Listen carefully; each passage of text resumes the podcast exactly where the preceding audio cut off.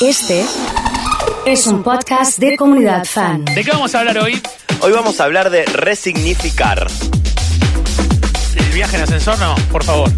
No, no exactamente, pero sí lo que nos va a pasar con esta columna es que es un concepto, es de las columnas, que el concepto es sencillo de entender, pero lo que nos pasa es que la llevada a la práctica es súper compleja.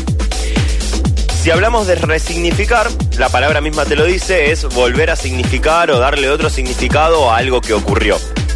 Entonces lo que nos podemos preguntar es, ¿a qué podríamos darle un nuevo significado? Por ejemplo. Y lo interesante es que cuando nosotros nos contamos algo, cuando le damos un significado a una historia, lo hacemos en forma de relato.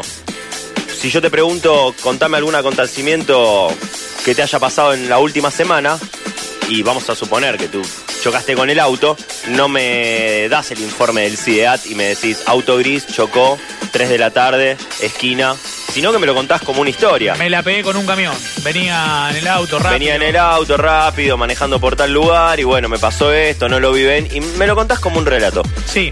Ese relato te despierta una emoción, que podrá ser bronca, enojo, tristeza o podrán ser emociones copadas.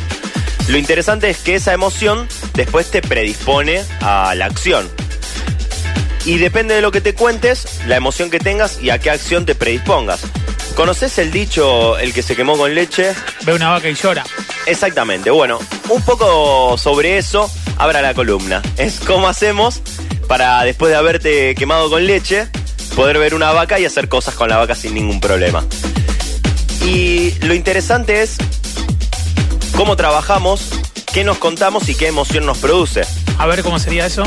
Vamos a suponer que en tu ejemplo vos no querés manejar más. No, la verdad después de lo que me pasó esta semana no quiero volver a manejar por la emoción, porque la verdad es que me siento ansioso, angustiado y demás.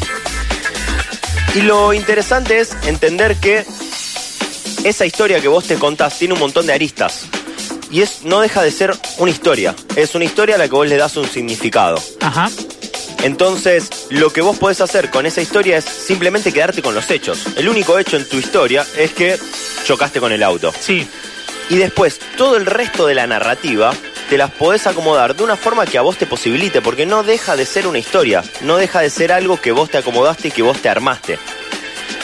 Y resulta mucho más posibilitador que vos lo pienses desde un lugar donde, bueno, me voy a contar cómo que, bueno, fue un accidente, era algo que podía pasar, estaba dentro de las probabilidades cuando me saqué el carnet y eso no quita que todos los años que ya manejé no haya aprendido a manejar. A eso llamamos resignificar.